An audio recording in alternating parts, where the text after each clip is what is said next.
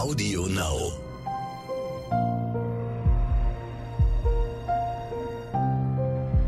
Verbrechen von nebenan. True Crime aus der Nachbarschaft.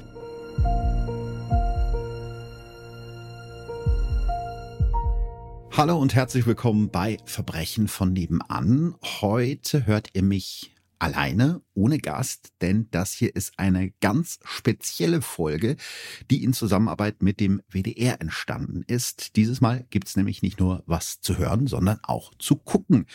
Zu diesem Fall, über den ich heute spreche, habe ich mit der WDR Lokalzeit eine Reportage für die Reihe Mordorte auf YouTube gedreht. Das heißt, ich war vor Ort in Münster und habe mir die verschiedenen Orte aus dem Fall angeschaut, habe alte Akten gewälzt und mit Experten dazu gesprochen. Einiges davon hört ihr heute in diesem Podcast. Außerdem durfte ich auch das Tonarchiv des WDR nutzen. Vielen Dank an der Stelle dafür. Und das Video zu dem Fall, also von meinem Fall aus der Reihe Mordorte, gibt es ab sofort im Internet bei diesem YouTube, von dem die jungen Leute immer reden, also frei verfügbar. Den Link dazu packe ich euch in die Show Notes und natürlich auch bei Instagram und auf Facebook. Also falls ihr mir da noch nicht äh, folgt, wäre das eine gute Möglichkeit, das nachzuholen. Und noch ein ganz kleiner Hinweis in eigener Sache, falls ihr mich auf Spotify hört mit diesem Podcast mit Verbrechen von nebenan, dann wäre es total lieb, wenn ihr eine kleine Bewertung da lasst. Das geht nämlich jetzt bei Spotify. Heute spreche ich mit euch über einen Fall, der in Münster, da wo er spielt, so berühmt ist, dass es sogar einen eigenen Song über ihn gibt, wie mir der Münsteraner Stadtführer Patrick Gurris erzählt hat. Damals, 1957, war in Deutschland ein Schlager sehr populär. Der hieß Cindy oh Cindy. Und hier in Münster sang man den auch, allerdings leicht abgewandelt. Das klang so. Rohrbach, oh Rohrbach, dein Herz muss traurig sein. Die, die dich liebte, die hackte dich klein. Frau Rohrbach war sozusagen das erste Münsteraner Covergirl auf dem Spiegeltitel. Und warum es die Hausfrau Maria Rohrbach aus Münster auf das Cover des Spiegel geschafft hat, das hört ihr jetzt. Triggerwarnung wie immer vorab. Es geht um einen brutalen Mord und einige Namen in dem Fall habe ich geändert. Alles beginnt am Freitag, den 12. April 1957 am Aasee in Münster, nur 15 Minuten vom berühmten Prinzipalmarkt und der Lambertikirche entfernt. Seit mehr als 20 Jahren ist dieser See Treffpunkt für alle Münsteraner zum Spazierengehen, Picknicken oder einfach nur zum Leute beobachten. Es ist gegen 11 Uhr vormittags, als an der Goldenen Brücke am Nordufer des Sees zwei Jungen am Wasser spielen. Die Brücke heißt übrigens so, kleiner Fun Fact, weil die Baukosten damals im 19. Jahrhundert so hoch waren, dass man die Brücke direkt auch aus Gold hätte bauen können, sagt man zumindest in Münster. Und eben direkt an dieser goldenen Brücke fällt den beiden spielenden Jungs ein seltsames Paket auf, eingewickelt in grauem Stoff und mit Bindfäden und einem alten Gürtel verschnürt. Die Jungen rufen einen städtischen Gärtner dazu, der das Paket mit einer Hake an Land zieht und öffnet. Was sich unter dem nassen Papier verbirgt, wird keiner der drei jemals vergessen. Sie entdecken einen bleichen, männlichen Oberkörper. Der Torso ist furchtbar verstümmelt, der Unterkörper und der Kopf fehlen. Keine anderthalb Stunden später wird ein weiterer Teil des Toten in der A gefunden, ein Unterkörper ohne Beine. Sofort lässt die Polizei den Aasee und die Umgebung absuchen, aber vom Rest des Körpers fehlt jede Spur. Deshalb bittet die Kriminalpolizei, wie damals die westfälischen Nachrichten schreiben, die gesamte Bevölkerung um Mithilfe bei der Aufklärung dieses scheußlichen Verbrechens. Doch ziemlich schnell finden die Ermittler selbst heraus, wer der Tote war. Walter Ehn von der Münsteraner Kriminalpolizei sagt damals in einem Interview. Das war also der Oberkörper ohne Kopf, also ein Torso, eingewickelt in eine graue Wolldecke und um das Paket war eine Schnur gewickelt und ein Gürtel. Und in diesem Gürtel stand dann ein nicht ganz ausgeschriebener Name drin. Aber es wurde dann festgestellt, ah, das könnte Rohrbach heißen. In ganz Münster gibt es zu diesem Zeitpunkt nur zwei Familien mit Namen Rohrbach. Also klingeln am Morgen des 13. April 1957 Polizisten an der Tür der Zweizimmer-Dachgeschosswohnung in der Kerstenbrockstraße 17, in der der 43-jährige Maler Hermann Rohrbach zusammen mit seiner 27-jährigen Ehefrau Maria und dem dreieinhalbjährigen Sohn Norbert lebt. Die Wohnung der Rohrbachs liegt in einem dreistöckigen Gebäude aus rotem Backstein. Heute ist es eine ziemlich, ja, ich würde sagen, gediegene Gegend. Ich war ja selber da und habe äh, sehr viele Muttis mit Lastenfahrrädern gesehen. Also so könnt ihr es euch ungefähr vorstellen. Als die Ermittler Maria Rohrbach fragen, ob sie wüsste, wo sich ihr Mann aufhält, erklärt die den Beamten kühl, sie habe Hermann seit Donnerstagmorgen nicht mehr gesehen, da sei er zur Arbeit gegangen. Danach habe er noch bei einem Münsteraner Bauern ein paar Wände einreißen wollen. Schwarz, natürlich. Als die beiden Beamten ihr erklären, dass ihr Mann ermordet wurde, reagiert die junge Frau aus der Sicht der Beamten seltsam unemotional. Mit weinerlicher Stimme murmelt sie Nein, nein, aber es kommen keine Tränen. Das reicht damals schon für den ersten Verdacht. Aus heutiger Sicht wissen wir natürlich, dass jeder Mensch anders auf so eine Nachricht reagiert. Mir hat zum Beispiel mal ein Ermittler erzählt, dass eine Frau, der er sagen musste, dass ihre Tochter umgebracht wurde, erstmal angefangen hat, Kaffee zu kochen und die Küche zu putzen. Und das ist auch gar nicht so ungewöhnlich, denn jeder geht mit dem Schock und vielleicht auch mit Trauer anders um. Aber das scheint den Ermittlern damals noch nicht klar gewesen zu sein. Wir erlebten es fast kaum, dass Frau Rohrbach berührt zu sein schien, heißt es in den Akten. In Münster im Jahr 1957 reichen fehlende Tränen schon für einen ersten Mordverdacht.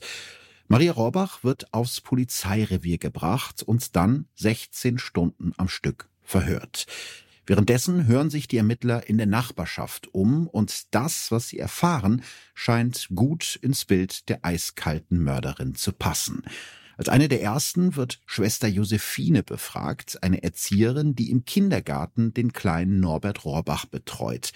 Die erinnert sich an den Freitag, also an den Tag, nachdem Maria Rohrbach ihren Mann Hermann angeblich das letzte Mal gesehen haben will. Als Maria Rohrbach an diesem Tag ihren Sohn Norbert im Kindergarten abliefert, sah sie, Zitat, übernächtigt und ungepflegt aus. So sagt es Schwester Josephine aus. Ich konnte mich eines unangenehmen Gefühls Gefühls nicht erwehren. Auch die Nachbarn werden natürlich befragt, zum Beispiel die Nachbarin Marga Bartel, die sich später im WDR erinnert. Die Streitigkeiten mit ihrem Mann, die waren ja sehr schlimm. Das muss 1955, 56 gewesen sein auf äh, Muttertag. Da kommt der äh, Nachbar, der über uns wohnte, runter und sagt, äh, ja, wir hören mitunter so fürchterlichen Streit. Jetzt hat Herr Rohrbach vor uns gestanden mit dem Kind auf dem Arm und hat gefragt, ob er wohl Einlass bekommen könnte. Irgendwann überbietet sich die Nachbarschaft gegenseitig mit schmutzigen Gerüchten aus dem Eheleben der Rohrbachs. Eine Frau erzählt, Maria habe Hermann oft geschlagen und einmal mit einem heißen Bügeleisen das Gesäß verbrannt. Eine andere Nachbarin will sich daran erinnern, wie Maria ihren Mann an Weihnachten nicht in die Wohnung ließ, obwohl der immer wieder gebettelt hatte. Lass mich doch rein, es ist doch Heiligabend. Maria selbst soll ihren Hermann, so erinnern sich die Nachbarn ebenfalls, immer wieder beschimpft haben, zum Beispiel, Zitat, als doofen Freier oder dummen Hund. Und dann ist da noch das Foto, das sonst angeblich bei den Rohrbachs im Schrank im Wohnzimmer steht und das plötzlich verschwunden ist, als die Polizei vorbeikommt. Auf dem Foto ist ein Mann zu sehen, der Mann, mit dem Maria Rohrbach angeblich ins Bett steigt, und das ist nicht ihr Ehemann Hermann. Vielleicht sollte ich euch an der Stelle ganz kurz erklären, wer Maria und Hermann Rohrbach eigentlich sind. Hermann Rohrbach, der 16 Jahre älter ist als seine spätere Ehefrau, wird am 9. Dezember 1913 in Remscheid im Ruhrgebiet geboren. Offenbar leidet er unter geistigen Einschränkungen. In den historischen Quellen von damals wird er als leicht schwachsinnig bezeichnet. Das reicht schon, um in der NS-Zeit zwangssterilisiert zu werden. Hermann Rohrbach kann also keine Kinder bekommen. Der schmale Mann mit den großen Ohren ist ein stiller, genügsamer Typ, der meistens einfach tut, was man ihm sagt. Seine spätere Frau Maria ist wohl genau das Gegenteil. Sie wird am 18. Juli 1929 als Maria Vior in Münster als uneheliches Kind geboren. Ihren Vater, den Schreiner Karl Wulff aus Erkenschwick, lernt Maria nie kennen. Ihre Mutter, die ebenfalls Maria heißt, muss arbeiten gehen, um ihr Kind versorgen zu können und gibt die kleine Maria dann meistens bei ihrer Großmutter in Recklinghausen ab. Dort wird Maria dann 1936 eingeschult. Die Familie ist arm, aber richtig schlimm wird Marias Leben erst im Alter von sieben Jahren, als ihre Mutter einen neuen Mann kennenlernt und heiratet. Ihr Stiefvater missbraucht Maria immer wieder und kommt dafür irgendwann ins Zuchthaus. Marias Mutter, die in der Zwischenzeit zwei weitere Kinder geboren hat, davon nur eins von ihrem Ehemann übrigens, wird wegen Geistesschwäche sterilisiert. Am 30. April 1938 kommt die damals achtjährige Maria dann in ein katholisches Kinderheim, weil sie, so steht es in dem damaligen Beschluss, bereits Spuren beginnender Verwahrlosung zeigt. Aber auch in dem Heim wird Maria nicht glücklich. Die Regeln sind hart. Nachts ist es den Kindern zum Beispiel verboten, aus Klo zu gehen. Wer deshalb ins Bett macht, muss die Laken selber waschen und dann draußen in der Kälte so lange mit den Händen hochhalten, bis sie trocken sind. Also das ist aus heutiger Zeit absolut unvorstellbar. In dieser Zeit lernt Maria wahrscheinlich, sich im Zweifelsfall immer selbst zu helfen. Der damalige Heimleiter, ein katholischer Geistlicher, wird später vor Gericht über Maria Rohrbach sagen, Maria lügt und betrügt in raffinierter Weise. Erst nach hartnäckigem Leugnen lässt sie sich überführen. Nach ihrer Entlassung aus dem Kinderheim schlägt sich die ungelernte Maria bei verschiedenen Familien als Dienstmädchen durch. Die Familien beschreiben sie später als sauber und fleißig, allerdings sollen während ihrer Arbeit auch immer wieder Dinge verschwunden sein.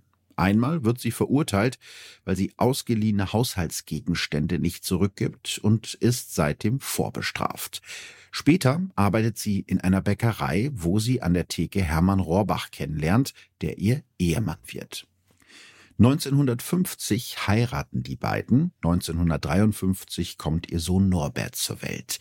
All das Geld, das Hermann Rohrbach durch seinen Job als Maler verdient, liefert er bei seiner Frau ab. Der stille Hermann beschwert sich nicht. Er ist glücklich, wenn er am Wochenende zu den Spielen von Münster 08 gehen kann oder wenn er auf dem Sofa in der Küche ein Nickerchen machen darf, mit dem Sportteil des Münsteraner Tageblatts in der Hand. Wenn er ein paar Mark für Bier haben will, dann muss er halt seine Frau fragen. Die Ehe der Rohrbachs ist den Menschen im katholisch-konservativen Münster ein Dorn im Auge. Sie ist nicht mehr als eine kaum verschleierte Zweckgemeinschaft. Und ich weiß nicht, ob ihr Münster kennt. Das ist, finde ich, heute noch so. Also, liebe Münsteraner und äh, auch lieber Leon, ich meine es nicht böse, aber ich finde, wenn man nach Münster kommt, hat man immer das Gefühl, da ist die Welt noch in Ordnung. Da warten die Leute an der roten Ampel, da benimmt sich keiner daneben. Das ist alles sehr geordnet. Und wenn man sich das jetzt 60 Jahre früher vorstellt, also in den 50ern, wo auch die katholische Kirche in Münster noch eine ganz andere Rolle gespielt hat, dann ist das natürlich eine sehr schwarze, also politisch schwarze und konservative Umgebung, in der das Ganze spielt. Und das ist, glaube ich, ganz wichtig, um den Fall zu verstehen. Wie gesagt, die Ehe der Rohrbachs ist mehr oder weniger eine Zweckgemeinschaft. Maria ist ihrem Mann von Anfang an untreu. Sie hat regelmäßig Affären. 1953, das hatte ich ja eben schon gesagt, wird ihr Sohn Norbert geboren, der ja definitiv nicht von Hermann sein kann. Der wurde ja damals zwangssterilisiert und kann keine Kinder mehr zeugen. Ende 1956 lernt Maria über eine Freundin den englischen Sergeant Donald Ryan kennen, ein britischen Besatzungssoldaten. Ryan, den äh, Maria Rue nennt, und sie treffen sich immer häufiger, zuletzt dreimal in der Woche. Er ist der Mann von dem Foto, das angeblich in dem holzvertäfelten Schrank im Wohnzimmer stand. Donald und Maria gehen ins Kino oder tanzen. Am Wochenende übernachtet er sogar in der Wohnung der Rohrbachs. Während Maria und er im Ehebett Sex haben, liegt Ehemann Hermann daneben. Er beschwert sich nicht, denn auch für ihn bringt die Zweckehe mit seiner Frau einige Vorteile. Hermann Rohrbach ist schwul und treibt sich damals häufig in den Münsteraner Schwulenkneipen wie dem Kreuzeck oder dem Fass rum. In diesen Zeiten, als Homosexualität in Deutschland noch mit Gefängnis bestraft wurde, tut man vor allem im katholischen Münster als schwuler Mann gut daran, zumindest auf dem Papier eine Ehefrau zu haben. Außerdem hat auch Hermann Rohrbach einen Liebhaber, Erich Böhle, der Sohn einer angesehenen Münsteraner Familie. Dieser Erich Böhle ist nur drei Wochen vor dem Mord an Hermann Rohrbach tot im Wasser gefunden worden, und zwar ebenfalls ohne Kopf. Die Wasserschutzpolizei tut das damals als Unfall ab und glaubt, dass Böhle mit dem Kopf in eine Schiffsschraube geraten ist. All das erzählt Maria Rohrbach den Beamten der Münsteraner Kriminalpolizei und trotz der ziemlich offensichtlichen Parallelen zwischen den beiden Todesfällen, also dem Todesfall von Hermann Rohrbach und dem von Erich Böhle, wird in diese Richtung nie weiter ermittelt.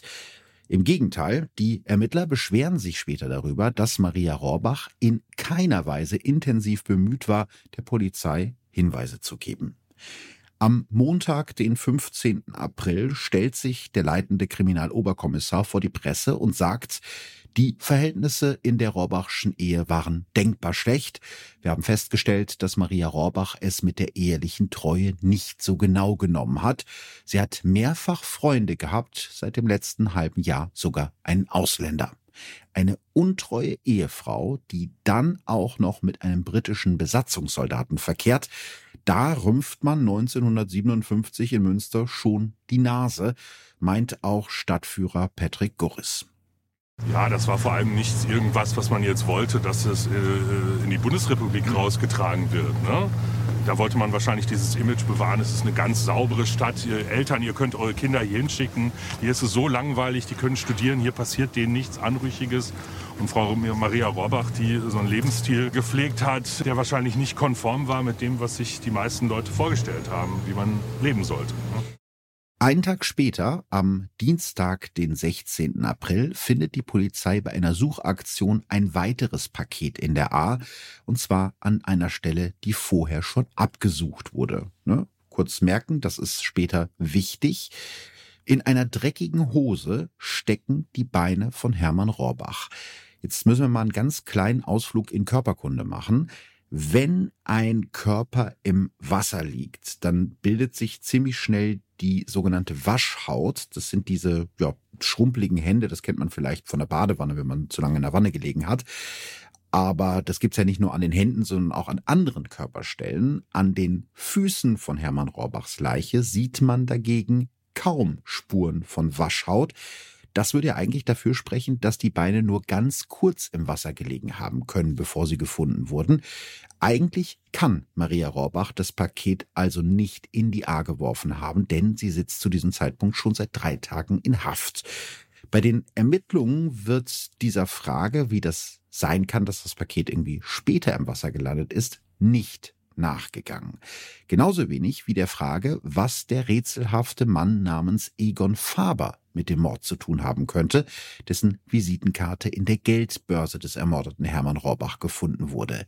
Faber ist Architekt und hatte, wie er später zugibt, einige Zeit vor dem Mord eine Affäre mit Maria Rohrbach.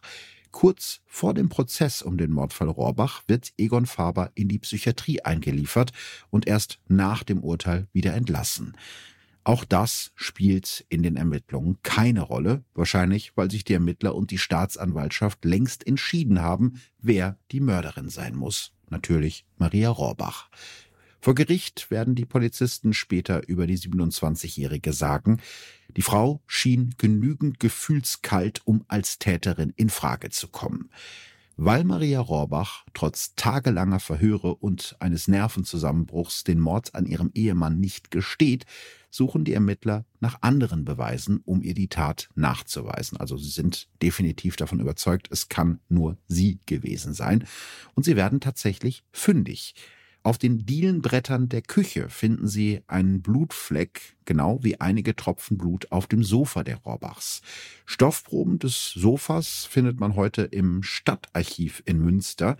Ich habe diese Stoffproben selber in der Hand gehabt bei der Recherche und diese Tropfen waren wirklich richtig, richtig winzig. Also man muss sich das jetzt nicht vorstellen, dass das ganze Sofa voll Blut gespritzt war, sondern es waren wirklich so Millimeter kleine Tröpfchen. Maria Rohrbach erklärt dieses Blut damit, dass sie auf dem Sofa eine Fehlgeburt erlitten habe.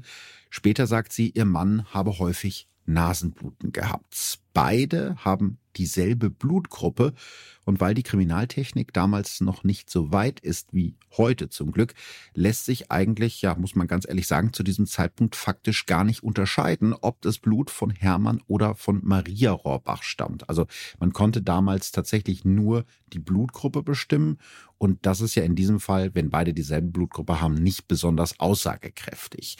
Ermittler Walter Ehn ist sich trotzdem sicher. Ich bin fest davon überzeugt, dass der Hermann Rohrbach in der Wohnung umgebracht worden ist. Dadurch wurde es ja festgestellt, es ist ja Blut gefunden worden und es wurde alles genau überprüft. Während Maria Rohrbach in Haft sitzt, kommt ihr Sohn Norbert in ein Kinderheim. Maria darf ihn nicht sehen, also schreibt sie Norberts Betreuerin aus der Untersuchungshaft einen Brief, aus dem ich jetzt mal zitiere, den habe ich auch hier in den Unterlagen gefunden. Sehr geehrte Schwester, ich bin ein wenig beruhigt darüber, dass mein Sohn in guten Händen ist. Ich möchte nur um eines bitten, dass Sie, liebe Schwester, dem Kind viel, viel Liebe entgegenbringen. Ich bin jetzt nicht in der Lage, mein Kind bei mir zu haben. Dieses wird wohl der größte Schmerz meines ganzen Daseins sein. Zu diesem Zeitpunkt ahnt Maria noch nicht, dass sie Norbert die nächsten vier Jahre nicht mehr zu Gesicht bekommen wird.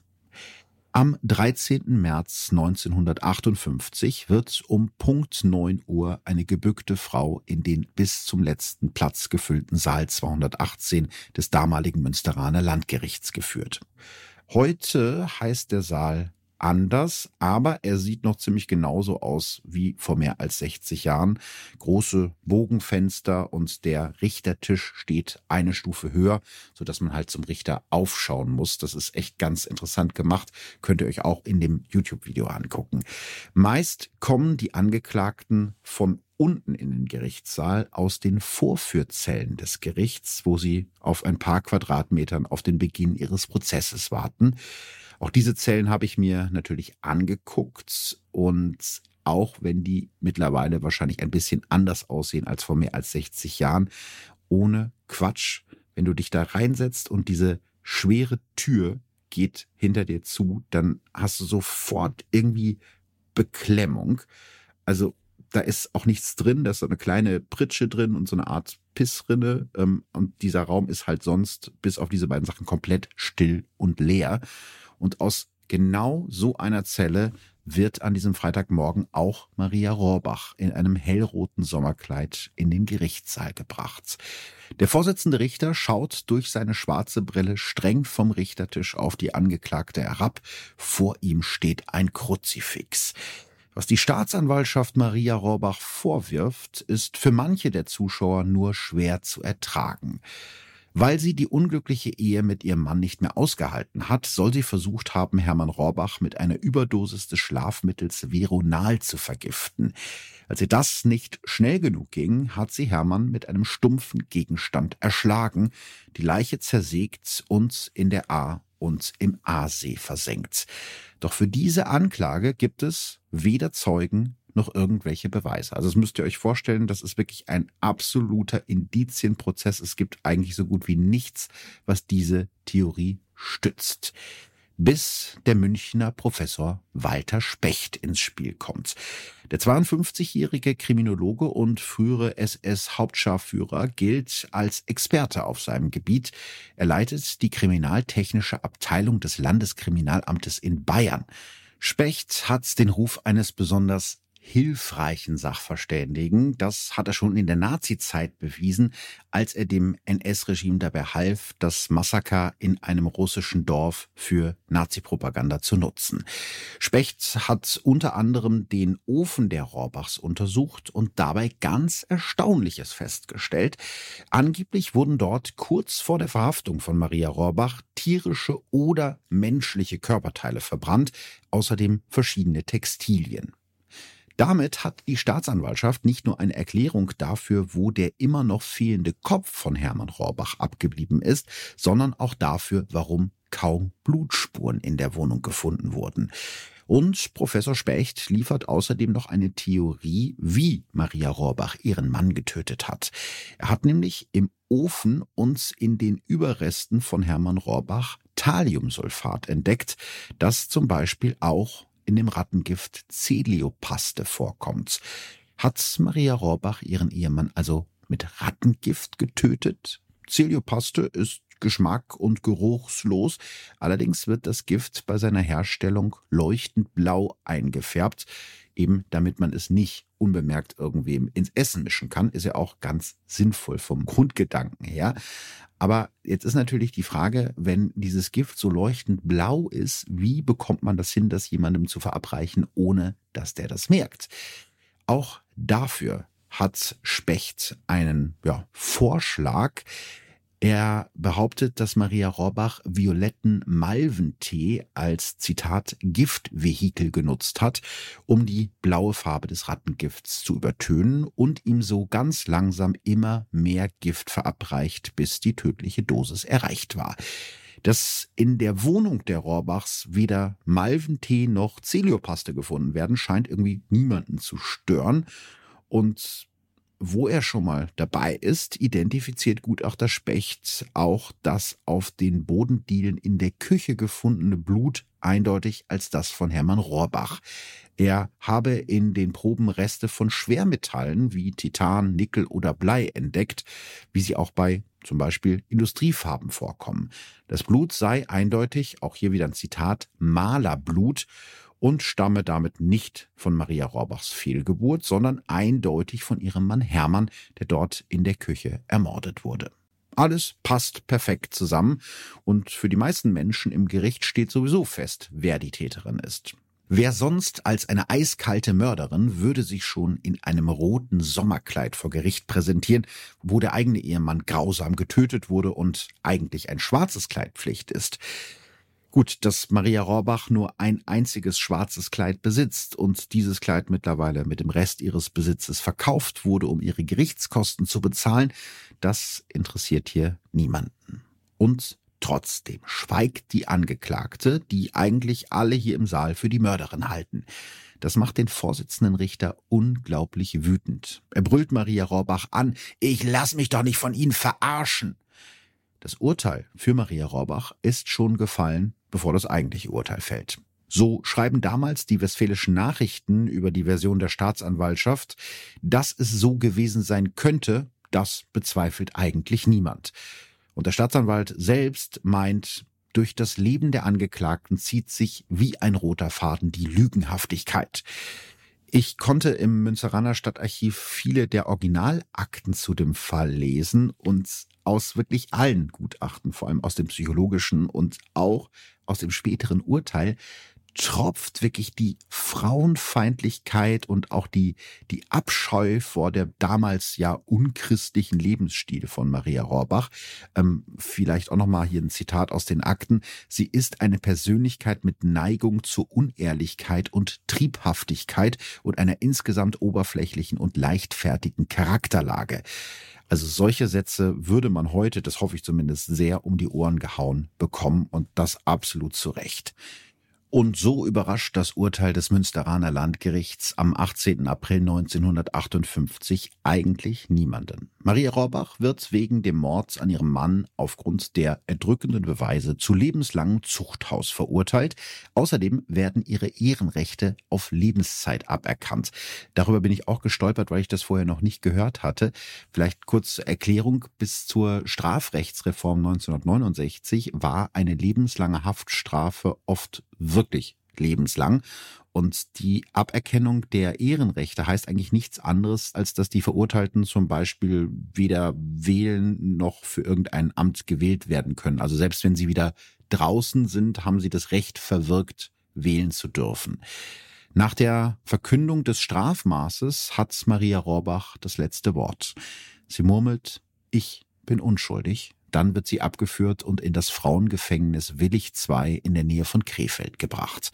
Auch einer der Ermittler, der mit seiner Arbeit dazu beigetragen hat, Maria Rohrbach ins Gefängnis zu bringen, ist an diesem Tag vor Gericht dabei.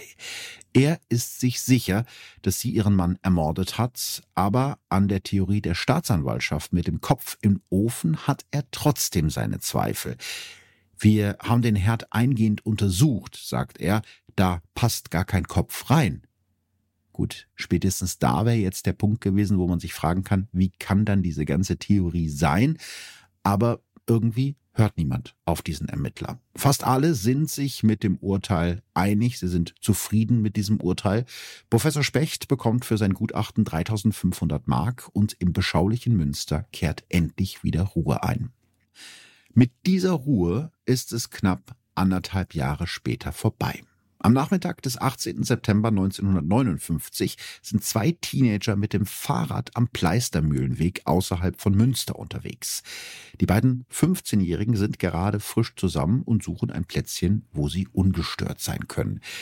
Das ist ein sehr witziger Zufall, denn als ich da die Akten durchwühlt habe und auf diesen Ort gestoßen bin, kam mir das direkt bekannt vor, weil dort meine Tourneeagentur sitzt und also am Pleistermühlenweg und ist da wirklich richtig, richtig schön. Das muss man einfach mal so sagen. Also viel Grün, viel Wasser. Deswegen, ich kann durchaus verstehen, warum damals Teenager dahin gefahren sind, um ein bisschen Ruhe vor den Eltern zu haben. An einem Feldweg hält das junge Pärchen an. Hier gibt es eine große Kuhle, ein ja, Krater, den im Zweiten Weltkrieg eine Fliegerbombe in den Boden gesprengt hat und daraus ist ein kleiner Teich entstanden. Es ist ein heißer Sommer und der Teich ist so gut wie ausgetrocknet. Nur am Boden dieser Kuhle befindet sich noch ein kleiner Rest Wasser. Hier wollen es sich die beiden gerade gemütlich machen, als sie es im Wasser am Fuß des Bombentrichters weiß aufblitzen sehen. Ein menschlicher Schädel. An den Knochen hängen noch Haarreste, und als das Mädchen den Schädel mit einem Stock berührt, bricht eine Zahnprothese heraus. Erst will die 15-Jährige den Kopf mit nach Hause nehmen und ihrer Schwester schenken, die Medizin studiert, aber ihr Freund kann sie davon überzeugen, dass das keine gute Idee ist. Da muss ich dem Freund übrigens recht geben. Als das Mädchen dann beim Abendessen ihrem Vater von dem Fund erzählt, hat der direkt den richtigen Gedanken. Wenn das wirklich ein menschlicher Schädel ist, dann müssen wir das sofort der Kriminalpolizei melden. Das ist bestimmt der Kopf vom Rohrbach. Und der Vater hat recht, wie sich kurze Zeit später bestätigt. In diesem Bombentrichter in Münster-Mauritz findet die Polizei einen Schädel. Es ist der Kopf von Hermann Rohrbach. Dieser Fund von zwei verknallten Jugendlichen wird das gesamte Urteil gegen Maria Rohrbach, die zu diesem Zeitpunkt schon seit zwei Jahren in Haft sitzt, komplett auf den Kopf stellen. Allerdings nicht sofort. Auch wenn der angeblich im Ofen verbrannte Schädel plötzlich ohne Feuerspuren wieder aufgetaucht ist, ist das für die Staatsanwaltschaft noch lange kein Grund, das Verfahren wieder aufzurollen. Schließlich könnte Maria Rohrbach den Kopf ihres toten Mannes auch nur dem Feuer genähert, und das ist tatsächlich ein Zitat, also sie erklären diese fehlenden Brandspuren am Schädel damit, dass sie den Kopf nur dem Feuer genähert hat und ihn dann halt danach weggeschmissen hat. Am 15. August 1960 beantragt Maria Rohrbachs Verteidiger Fritz Groß eine Wiederaufnahme des Verfahrens. Auf 99 Seiten legt er die Widersprüche des Gutachtens von Dr. Specht offen. Die Staatsanwaltschaft antwortet deutlich knapper. Für sie gibt es an der Expertise des von ihr bestellten und bezahlten Gutachters nichts zu rütteln. Also versucht es Verteidiger Groß mit einem Trick. Er lässt 100 Rußproben aus Kaminen, Öfen und Lokomotiven in ganz Münster untersuchen, darunter auch Proben aus dem Landgericht, dem Untersuchungsgefängnis und sogar aus dem Kamin von Gutachter Dr. Specht. Das Ergebnis alle Proben enthalten Thallium, sogar meist noch mehr als die Probe aus dem Ofen der Rohrbachs. Das ist natürlich etwas, was äh, auf den ersten Blick ein bisschen rätselhaft wirkt. Schließlich war das ja das Hauptindiz der Staatsanwaltschaft, auf dem diese ganze Anklage im Prinzip aufgebaut hat. Ich habe deshalb den Toxikologen Professor Jan Hengstler vom Leibniz-Institut in Dortmund gefragt, ob Thallium in einem Ofen überhaupt etwas Ungewöhnliches ist. Auf keinen Fall ist Thallium in Kohleöfen ein Beweis dafür, dass dann Leichenteile dort verbrannt worden sind, weil eben die Kohle selbst Thallium enthält. Dass die Braunkohle, die man damals zum Heizen benutzt hat, Thallium enthält, das dann beim Verbrennen logischerweise freigesetzt wird und sich im Ofen festsetzen kann, das scheint der Chemiker Dr. Specht bei seinem Gutachten irgendwie nicht gewusst zu haben. Sein Beweis, und ich hoffe, ihr hört die Anführungsstriche, sein Beweis für die Vergiftung mit Thalliumsulfat ist auf einmal keiner mehr. Rechtsanwalt Groß kann sich einen kleinen Seitenhieb auf den Gutachter nicht verkneifen. Bitte schließen Sie daraus aber nicht, dass im Untersuchungsgefängnis Leichenteile verbrannt worden sind, schreibt er in seinem zweiten Wiederaufnahmeantrag am 26. Januar 1961. Dieses Mal gibt das Gericht nach und der Mordfall Rohrbach muss ein zweites Mal verhandelt werden. Mehr als 1000 Schaulustige drängen sich zum Prozessstart am 3. Mai 1961 vor der Tür und auf den Treppen des Münsteraner Landgerichts. Irgendwann hängt jemand ein Pappschild an die Tür, wegen Überfüllung geschlossen. Das Interesse ist riesig. Überall sitzen Journalisten mit riesigen Kameras und kleinen Notizblöcken. Interessant finde ich, wie Maria Rohrbach von den übrigens ausschließlich männlichen Reportern bei Gericht beschrieben wird. Vielleicht mal ein Beispiel aus der Westfälischen Rundschau. Da steht wörtlich, Maria sei ein molliger Typ mit rundlichem Gesicht, einer Stupsnase und ondulierten Locken, die ihr in den Nacken fallen. Stockend und leise wie mit zugeschnürter Kehle hatte sie gesprochen, nur manchmal explodierte in ihr die angriffswütige Kratzbürste. Weil ja Frauen an sich immer angriffswütige Kratzbürsten sind. Ähm, ja, also ist wirklich wild, aber in diesen ganzen alten Dingern tropft wirklich nur so die Frauenfeindlichkeit raus. Also das ist schon krass, das irgendwie aus heutiger Sicht zu lesen. Im Mittelpunkt dieses zweiten Prozesses steht aber nicht Maria Rohrbach, sondern der angeblich über jeden Zweifel erhabene Gutachter Dr. Walter Specht der muss vor Gericht kleinlaut zugeben, dass er die entscheidende Analyse des Ofens nicht selber durchgeführt hat, sondern seinem Assistenten übergeben hat, der sowas vorher noch nie gemacht hatte. Äh, es war meine erste Untersuchung, aber einmal muss man ja anfangen. Später kommt heraus, dass die extrem hohe Thalliumkonzentration in Hermann Robbachs Leiche auf einen Fehler des Assistenten zurückzuführen ist, der sich einfach vermessen hat. Und dann ist ja da noch Spechts Theorie vom Malvenblütentee als sogenanntes Giftvehikel. Ihr erinnert euch, das Problem in Anführungsstrichen für die Anklage war ja die Frage, wie Maria Rohrbach es geschafft haben soll, dieses blaue Rattengift irgendwie bei ihrem Mann ins Essen zu mischen, ohne dass der das merkt, weil es eben sehr blau ist. Und da war ja Spechts Theorie, dass sie dafür den violetten Malvenblütentee genutzt hat, um äh, das Rattengift mit der auffälligen Farbe da irgendwie unterzumischen. Und auch diese Theorie wird von einem anderen Gutachter, einem Botanikprofessor, komplett zerrissen.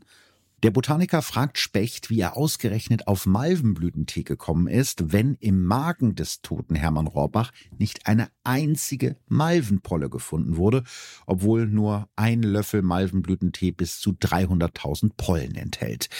Gutachter Specht schweigt Später behauptet er, nie von Malvenblütentee als Giftvehikel gesprochen zu haben, was natürlich Quatsch ist, weil die Gutachten gibt es ja noch, da kann man ja heute noch reinschauen. Kurz darauf löst sich auch der angebliche Beweis vom Malerblut, das der Gutachter Specht in der Küche der Rohrbachs entdeckt haben will und eben Hermann Rohrbach zugeordnet hat, in Luft auf. Herr Kollege Specht, haben Sie denn wirklich nicht bemerkt, dass es sich um gestrichene und lackierte Bretter handelt, wird der Gutachter vor Gericht gefragt. Zusammen mit den dunklen Flecken haben sie für ihre Untersuchung auch die Farbe der Bodendielen abgekratzt und diese Mischung dann als Malerblut analysiert. Die Schwermetalle, die Specht in dem Blut entdeckt hat und die er als eindeutigen Beweis dafür gewertet hat, dass das Blut vom Maler Hermann Rohrbach stammen muss, kommen in Wirklichkeit von den Farben der Bodendielen. Der Spiegel wird später schreiben, dass die insgesamt 22 Sachverständigen im zweiten Prozess Spechts Gutachten Satz für Satz zerreißen. Am 20. Prozesstag zum Beispiel sagt ein Chemieprofessor vor Gericht über die Arbeit des Gutachters Professor Specht, das Gutachten, um das es hier geht, enthält so viele Fehler und verrät so viel Unwissenheit. Es steht in solchem Kontrast zu grundsätzlichen wissenschaftlichen Regeln, dass es in den Augen der ernsthaften Wissenschaft keinerlei Beweiskraft besitzt. Der Verfasser beherrscht nicht die elementarsten Kenntnisse wissenschaftlicher Fachsprache. Er gebraucht völlig sinnlose, unbegreifliche und nicht existente Ausdrücke. Der Verfasser hat anscheinend gar keinen wissenschaftlichen Wortschatz. Also das ist ja wirklich so jedes Wort eine Ohrfeige. Ab diesem Moment sagt Professor Specht gar nichts mehr, aber das braucht er auch nicht. Am 30. Juni 1961, einem glutheißen Sommertag, fällt das zweite Urteil im Mordfall Rohrbach. Maria Rohrbach wird aus Mangel an Beweisen freigesprochen und kommt nach vier Jahren, zwei Monaten und 18 Tagen aus der Haft. Der damalige Richter Friedrich Vogel erklärt das Urteil so. Sie ist freigesprochen worden, nicht wegen erwiesener Unschuld sondern weil ihr nicht einwandfrei nachgewiesen werden konnte, dass sie die Täterin war. Ob sie Beteiligte war, ist auch eine Frage, die offen bleiben musste. Das ist typisch bei einem Indizienprozess. Da gibt es viele belastende Umstände. Aber am Ende reicht das nicht für eine klare Feststellung. Das Gericht ist also weiter nicht von Maria Rohrbachs Unschuld überzeugt und stellt eigentlich nur fest, dass Maria Rohrbach ihren Mann zumindest nicht mit Rattengift ermordet hat. Deshalb bekommt sie auch keine Entschädigung für ihre Haftzeit, denn die steht nur erwiesen Unschuldigen zu. Der Vorsitzende Richter des ersten Rohrbach-Prozesses wird nach dem Urteil in eine andere Kammer versetzt und kümmert sich danach nicht mehr um Straf, sondern um Handelsrecht. Das ist ja vielleicht auch ein deutliches Zeichen. Walter Specht dagegen zieht sich aus dem Gutachtergeschäft ganz zurück und wird nie wieder vor Gericht auftreten. Stattdessen bekommt er einen neuen Job als Leiter des Labors einer Bundesbehörde, also keine wirkliche Verschlechterung. Auch für Maria Rohrbach beginnt nach dem Freispruch ein völlig neues Leben. Sie bekommt ihren Sohn Norbert zurück und wird mit einer neuen Identität ausgestattet. Außerdem erhält sie ein lukratives Angebot. Der Berliner Filmproduzent Arthur Brauner will ihr Leben verfilmen und bietet ihr für die Rechte 15.000 Mark. Geld, das Maria zugegebenermaßen gut gebrauchen kann. Schon während ihres ersten Prozesses ist ihr kompletter Besitz versteigert worden, um die Prozesskosten zu decken. Und eine Entschädigung für die fast vier Jahre Haft hat sie ja nicht bekommen. Das haben wir ja gerade schon gehört. Also nimmt Maria das Angebot des Filmproduzenten dankend an.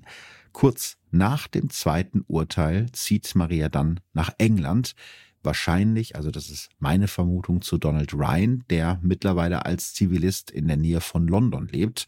Aber in ihrer neuen Heimat wird Maria auch nicht glücklich. Schon nach kurzer Zeit kehrt sie nach Deutschland zurück und zieht zuerst in eine süddeutsche Kleinstadt und danach nach Krefeld ins Ruhrgebiet. Hier lebt sie mit Norbert, den sie ja mittlerweile zurückbekommen hat, zunächst in einer 1,5 Zimmer Wohnung und verdient ihr Geld als Kellnerin der Werkskantine eines großen Krefelder Betriebes. Im Mai 1963 strahlt das ZDF dann in drei Folgen den Fall Rohrbach aus. Alle Szenen werden mit Schauspielern nachgespielt und zu Beginn jeder Folge gibt es einen kurzen Vortrag eines ehemaligen Generalbundesanwaltes. Maria Rohrbach selbst kann sich den Film nicht anschauen. In ihrer kleinen neuen Wohnung hat sie keinen Fernseher. Außerdem hat sie Angst vor der Ausstrahlung, wie sie damals der Frankfurter Rundschau verrät. Hoffentlich enthält der Film keine Originalfotos von mir, sonst kann ich mir gleich eine neue Bleibe suchen. Sie hat Glück, keiner ihrer Nachbarn erkennt sie. Außerdem lernt die Frau, die nach ihrem Freispruch mehr als 100 schriftliche Heiratsanträge bekam, einen neuen Mann kennen, den 35-jährigen kaufmännischen Angestellten Karl S. Ihm erzählt sie von ihrer Vergangenheit, doch Karl scheint sich daran nicht zu stören und überredet Maria sogar, alle alten Zeitungsartikel über ihren Fall zu verbrennen. Am 28. August 1963 heiraten die beiden. Im Dezember kommt ihre gemeinsame Tochter Brigitta zur Welt. Doch schon kurz nach der Hochzeit gibt es Probleme. Ihr neuer Ehemann hat Schulden und misshandelt Maria Rohrbach. Wenige Monate nach der Heirat trennen sich die beiden und Maria reicht die Scheidung ein. Allerdings weigert sich ihr Ehemann, Unterhalt zu zahlen, am 4. September 1964 erscheint er vor dem Krefelder Gericht und macht eine unglaubliche Aussage. Angeblich ist Maria in dieser Nacht, also der Nacht zum 4. September, mal wieder, so sagt er das, betrunken nach Mitternacht nach Hause gekommen. Die beiden streiten sich und angeblich schlägt Maria ihn mit dem Absatz ihres hochhackigen Schuhs und soll ihm gedroht haben, auch ihn umzubringen, genau wie sie damals ihren ersten Mann Hermann umgebracht hat. Dabei soll ihr ein Komplize geholfen haben, erzählt sie ihrem zweiten Mann angeblich. Die Vorwürfe werden untersucht. Eine kurze Zeit schwebt sogar eine Wiederaufnahme des Prozesses wegen des Mordes an Hermann Rohrbach im Raum, also ein dritter Rohrbach-Prozess. Aber nach einem Vierteljahr erklärt der damalige Oberstaatsanwalt im Dezember 1964, dass schon die Umstände, unter denen Frau Rohrbach die Täterschaft zugegeben haben soll, die Annahme eines glaubhaften Geständnisses nicht rechtfertigen. Also die ganze Geschichte kommt dann auch der Staatsanwaltschaft ein bisschen komisch vor und keiner glaubt Karl S. Wahrscheinlich, davon können wir heute ausgehen, will er sich nur vor der Unterhaltszahlung drücken und Maria eins auswischen, weil sie ihn verlassen will. Nach dieser ganzen Geschichte tritt Maria Rohrbach nie wieder öffentlich in Erscheinung. 2004 wird sie für eine Dokumentation über ihren Fall angefragt, aber sie möchte nie wieder darüber sprechen. Wenn sie heute noch leben würde, dann wäre sie weit über 90. Auch was aus ihrem Sohn Norbert und ihrer Tochter Brigitta geworden ist, wissen wir nicht. Ich hoffe aber wirklich sehr, und das meine ich ganz ernst, dass sie die Chance auf ein normales Leben bekommen und eben auch genutzt haben. Der Fall Rohrbach bleibt nicht nur in Münster, auch noch nach mehr als 60 Jahren sehr präsent. Unter anderem gibt es einen Münsteraner Tatort, der, glaube ich, Mörderspiele heißt, in dem das Verbrechen aufgegriffen wird. Und auch der Stadtführer Patrick Gurris wird heute noch auf den Fall angesprochen. Klar, wenn, wenn ich jetzt diesen Rundgang mache, Münsteraner sind dabei, man fängt an, Rohrbach, dann nicken gleich alle. Mhm. Und jeder meint auch ungefähr zu wissen, was passiert ist. Dieser Rohrbach-Mord, obwohl wahrscheinlich seitdem noch andere Morde passiert sind, die auch sehr brutal sind, der hat auf alle Fälle irgendeinen einen Nerv getroffen. Ne? Fest steht dabei eigentlich nur eins. Wer Hermann Rohrbach wirklich ermordet hat, das wissen wir bis heute nicht. Ja, das ist, finde ich, ein Fall, der wieder sehr gut zeigt, dass wenn alles eindeutig scheint, es nicht eindeutig sein muss. Und eben auch, dass sich die Wissenschaft manchmal irren kann. Zum Glück sind die Techniken ja heutzutage ein bisschen besser geworden. Und ich hoffe auch, dass heutzutage keine Gutachter mehr wie Dr. Schwecht vor Gericht auftreten. Aber ganz ausschließen kann man das natürlich nicht. Es war für mich auch mal eine ganz neue und spannende Erfahrung vor Ort in den Archiven zu wälzen und das Ganze eben auch irgendwie zu drehen. Das ist ja für mich auch immer noch ein bisschen neu weil ganz so ein Fernsehprofi bin ich ja irgendwie immer noch nicht. Deswegen freue ich mich total, dass das Ganze so gut geklappt hat und es hat auch einfach mega Spaß gemacht. Wir haben Ende letzten Jahres in Münster gedreht und lustigerweise bin ich dabei auch gespottet worden von ein paar Leuten von euch, die aus Münster kommen und äh, habe dann direkt bei Instagram die Fragen bekommen, was machst du denn in Münster? Was drehst du denn da? Und da durfte ich natürlich noch nicht darüber reden und habe gesagt, naja, es ist ein Münsteraner Fall. Und sofort hieß es, ja, es ist Rohrbach, oder? Und das finde ich total krass, denn der Fall ist ja nun echt schon über 60 Jahre her. Und trotzdem ist das immer noch der Fall, über den man in Münster spricht, aus ja, verschiedenen Gründen. Ähm, ich meine, das habe ich ja jetzt noch ein bisschen dargelegt, weil eben bis heute nicht ganz klar ist, war sie es wirklich, war sie es nicht ich persönlich kann mir das eigentlich gar nicht vorstellen, dass sie ihren Mann ermordet haben soll, weil eigentlich hätte Maria Rohrbach ja gar keinen Grund dafür gehabt, weil diese Zweckgemeinschaft hat ja funktioniert. Hermann Rohrbach konnte mit seinen Liebhabern rumhängen und sie mit ihrem und weswegen hätte sie ihn umbringen sollen. Also es gibt eigentlich gar kein Motiv und äh, sowohl das Motiv als auch der Tathergang sind ja komplett konstruiert worden von der Staatsanwaltschaft, weil man einfach irgendwie ein Exempel statuieren wollte an einer Frau, die sich ja nicht den damaligen Vorstellungen von Moral und wie man eben zu leben hat unterwerfen wollte. Und das ist ja der Punkt, den ich eben auch schon angesprochen hat, was mich wirklich ja, erschreckt hat, ist diese Frauenfeindlichkeit, die da sich so durchgezogen hat durch diesen ganzen Prozess, dass sie so ein liederliches Mädchen ist, das schwang ja irgendwie immer so ein bisschen mit und diese ganzen Gerüchte, also das ist halt was, von dem ich wirklich hoffe, dass wir da mittlerweile drüber hinweg sind. Allerdings stelle ich fest, wenn ich mir so die Kommentarspalten manchmal bei Facebook oder auch bei Instagram angucke, so ganz sind wir davon eben noch nicht weg, weil mir fällt das persönlich irgendwie sehr stark auf, wenn ich weibliche Gäste habe, dass da teilweise so Kommentare kommen wie, ja, das ist dummes Weibergelaber oder ähm, das sind Gören, habe ich auch schon mal gelesen das weiß ich nicht, das ist doch so etwas, wo ich denke, das sagt man keinem Menschen irgendwie und das kommt auch nicht nur von Männern, aber auch, es kommt auch teilweise von Frauen. Und das sind halt so Sachen, wo ich denke, diese Diskussion, da lasse ich mich überhaupt nicht drauf ein, da habe ich gar keinen Bock drauf.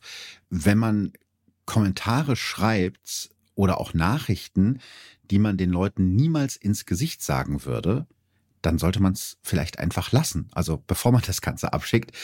Deswegen, also meine Hoffnung fürs neue Jahr ist weiterhin, ähm, ich bleib da dran und versuche das einfach immer so ein bisschen für mich durchzusetzen, dass wir äh, nett und respektvoll miteinander umgehen. Das wäre so ein bisschen mein Wunsch, ist mir bei der Gelegenheit nochmal eingefallen. Und außerdem möchte ich natürlich noch Danke sagen an das äh, gesamte Team von der WDR Lokalzeit, an das Team von Mordorte, vor allem an Luisa, aber eben auch an den Rest des Teams. Es hat mir total Spaß gemacht, mit euch zu drehen. Und wenn euch das Ergebnis interessiert, dann könnt ihr euch das, wie gesagt, ab sofort auf YouTube angucken. Lasst gerne mal ein Like und einen Kommentar da. Ich würde mich sehr darüber freuen. Und noch mehr freue ich mich, wenn wir uns in zwei Wochen wieder hören. Da habe ich äh, auch, das kann ich jetzt schon mal verraten, einen wirklich irren Fall für euch. Aber ich will ja nicht spoilern. Ich weiß, ich bin gemein. Also danke fürs Zuhören und wir hören uns in der nächsten Folge Verbrechen von nebenan wieder oder wir sehen uns auf meiner Tour, da würde ich mich natürlich auch mega drüber freuen. Tschüss. Verbrechen von nebenan. True Crime aus der Nachbarschaft. Mehr Infos und Fotos zu unseren Fällen findet ihr auf unserer Facebook- und unserer Instagram-Seite. Damit ihr jetzt in der Zeit bis zur nächsten Folge von Verbrechen von nebenan nicht ganz ohne Podcast leben müsst, hätte ich noch einen Podcast-Tipp für euch. Erzähl doch mal. Ich bin Kriminalpsychologin Dr. Julia Shaw. Und ich bin Jessie Good, Sängerin und Songwriterin. In unserem neuen Podcast Böse zeigen wir die Wissenschaft hinter den menschlichen Abgründen auf. In jeder Folge wird es um einen echten Kriminalfall gehen und wenn es möglich ist, bringen wir auch Original-Tonaufnahmen mit ein. Zum Beispiel Thema Selbstjustiz, Amokläufe, Sexualstraftaten. Kannibalismus, Giftmorde und falsche Erinnerungen. Also viele spannende Themen. Wir versuchen also mit unserem Podcast zu klären, was macht Menschen böse? Oder eher, was bringt Menschen dazu, böse Dinge zu tun?